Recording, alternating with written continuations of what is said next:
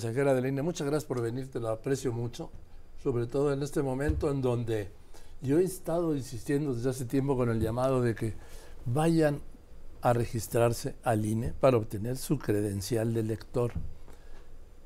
Mire, si no van, el día 2 de junio se van a sentir muy mal, pero se van a sentir peor después. Carla, ahora hablamos en un momento de lo de los debates y esto, pero para mí es muy importante. ¿Cuántas credenciales faltan de recoger? ¿Tienes idea? A ver, tenemos el dato que alrededor de 1.400.000 al mes de enero, pero creo que lo importante son los plazos en los que estamos. Es el último fin de semana. El 22 cerramos la campaña de actualización intensa y esta es la campaña importante para, por ejemplo, las y los jóvenes, que son alrededor de 25, 26 millones en el país, casi el 30% del padrón electoral.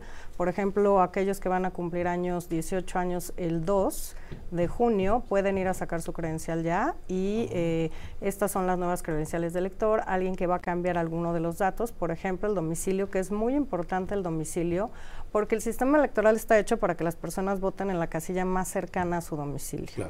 Y por tanto, las personas que crean que es muy fácil ir a votar en una casilla especial, pues se van a encontrar con que va a haber largas filas, y se boletas. Mira, las casillas especiales es un, una fuente de conflicto en la jornada electoral a lo largo de todas.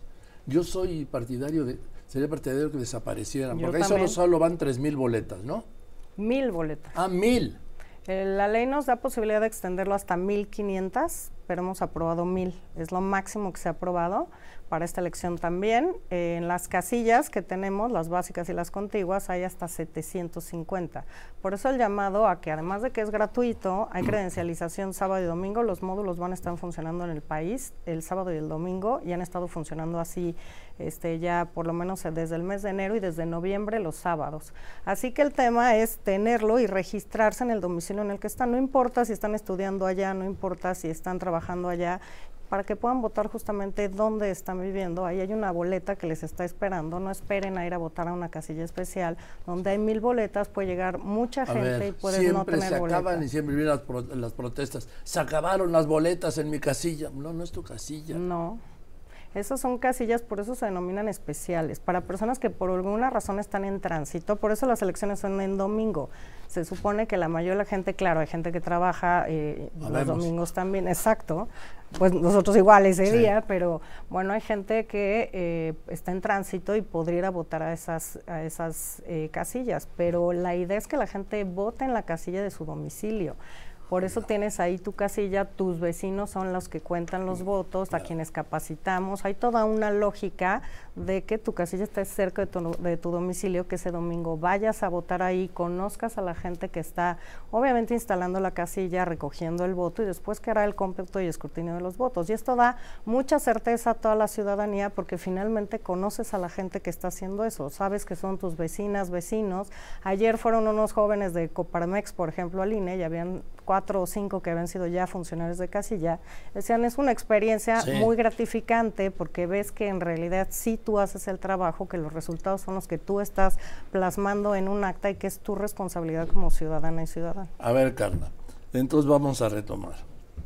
Para registrarse o para solicitar la tarjeta del INE, queda hasta... 22, lunes, este lunes 22 de enero. ¿Hasta qué hora? Pues se van a ir hasta las 12, supongo. Estamos, sí, sí, porque si no damos unas fichas de que eh, para seguir atendiendo, pero sábados y domingos están abiertos todos los módulos de línea. Son 855 módulos en todo el país. Todos están abiertos sábados y domingos de 9 a 4 de la tarde para atender a toda la ciudadanía. Me han dicho que en algunos, por ejemplo en el de Coajimalpa, que como en todos tienen personal extraordinario, sí, sí atento, eficaz, rápido, sobre todo eso atento y eficaz. y que iban a abrir hasta la medianoche. Sí, la verdad es que estamos extendiendo este periodo porque hay mucha demanda, afortunadamente. Esto quiere decir que hay interés de la ciudadanía por tener su credencial y esperemos que esto se traduzca en votación el 2 de junio. Que bueno, las elecciones presidenciales son los que jalan más votación, más participación, pero estamos siempre entre 60, 65, 6%. Es decir, que tenemos un treinta y tantos por ciento de gente que no participa ni siquiera en las elecciones presidenciales.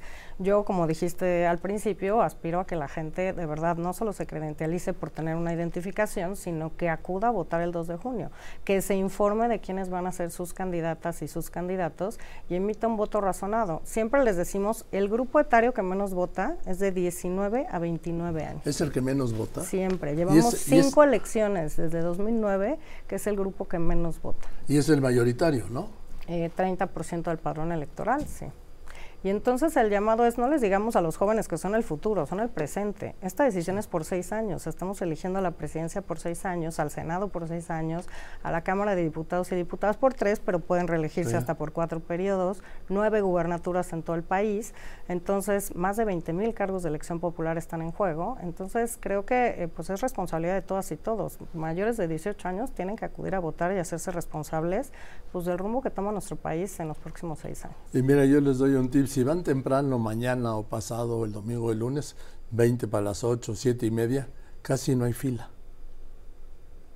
Y pasan rapidísimo.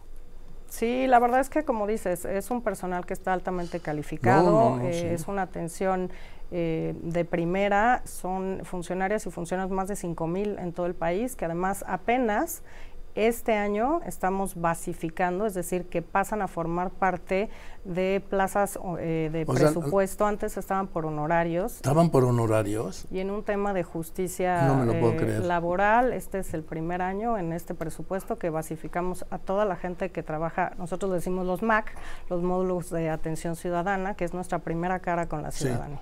No me digas que no estaban basificados. No, no estaban basificados, eran todos por honorarios y a partir del primero de enero de este año es el primer año en que basificamos a todos. bueno por ellos y por nosotros, sí, porque es personal extraordinario. Bien, entonces, luego se puede recoger la credencial hasta qué fecha. La, el último día para recogerla es el 14 de marzo, en el módulo en el que fuiste a solicitar el trámite. Tenemos dos periodos para eh, reimpresión de credencial de elector o reposición. Aquí es importante... Bueno, a ver, primero, a ver. Primero, hasta el... 14 de marzo. Hasta el 14 de marzo se puede recoger la, la tarjeta de lector, la credencial de lector, si usted ya hizo el trámite. Ahora, Punto y aparte. Este, tenemos dos fechas para reposición por extravío, robo o deterioro de la credencial, eh, que van del hasta el empieza el, hasta el 8 de febrero y otro hasta el 20 de mayo. Pero aquí es importante decir que aquí no hay credencial, es decir, las personas que nunca han tenido credencial de lector no aplica para ellos ni ellas. Personas, por ejemplo, que quieren cambiar alguno de los datos de la credencial, por ejemplo, el domicilio, tampoco. En estos dos casos se reimprime la credencial con los mismos datos que ya tenías. Entonces, eh, por eso hacemos tanto énfasis en esta campaña de actualización que vence el lunes para, cambiar cualquier requisito para credencializarte por primera vez o la vigencia de la credencial de lector. Cuando ya está eh, por vencer, pues este es el último plazo que se tiene, ah, lunes 22 de enero. Bien, ahora dime, vamos a pasar, estoy hablando con Carla Humphrey, consejera del INE.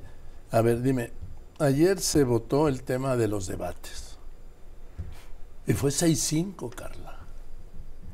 ¿Qué miedo le tienen a los debates? A ver, eh, fue un tema, se ha ido construyendo, constituimos la, Comisión Temporal de Debates en septiembre. Eh, afortunadamente me tocó presidirla. Y hemos ido eh, tomando distintas determinaciones importantes.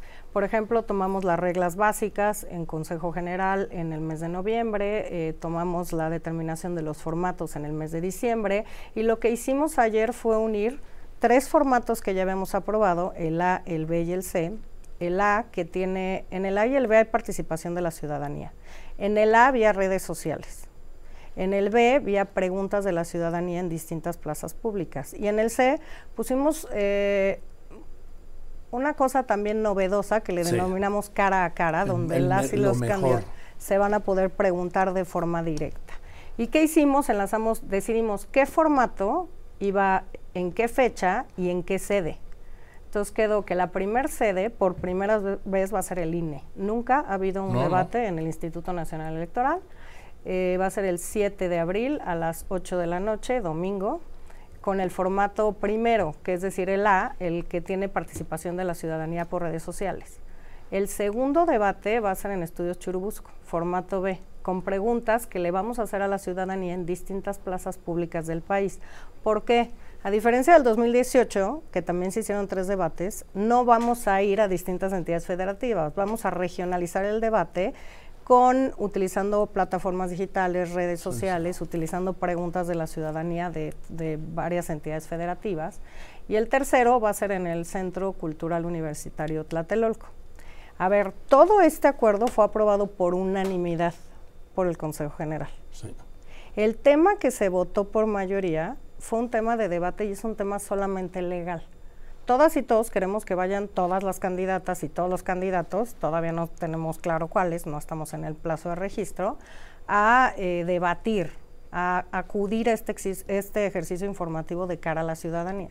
El tema es que la ley señala, artículo 218 de la ley, señala que hay dos, que el INE tiene que organizar dos debates obligatorios. Es decir, hay una obligación para tres digamos, partes para los candidatos y las candidatas de asistir, para los medios de comunicación de transmitirlo y para el INE de organizarlo.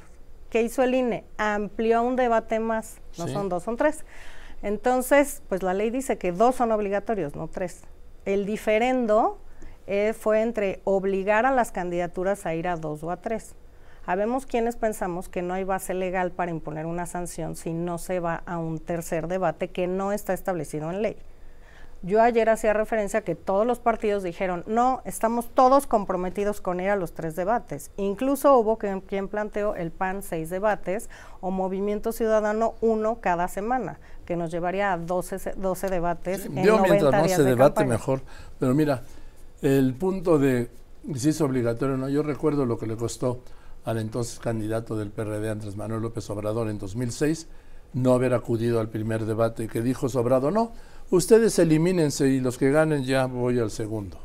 Exacto, tiene un costo político muy grande no ir a un debate y bueno, yo creo que... Eh, sí los que tenemos ahora de precandidatas y precandidato, pues todos han manifestado que van a ir a los tres debates y que incluso si se organizan otros ejercicios, veremos si el INE puede, con el recorte presupuestal que tuvimos, pues organizar otros, no de estas dimensiones, más pequeños, utilizar quizá pues redes sociales, veremos, pero pues de estas dimensiones solo habrá tres.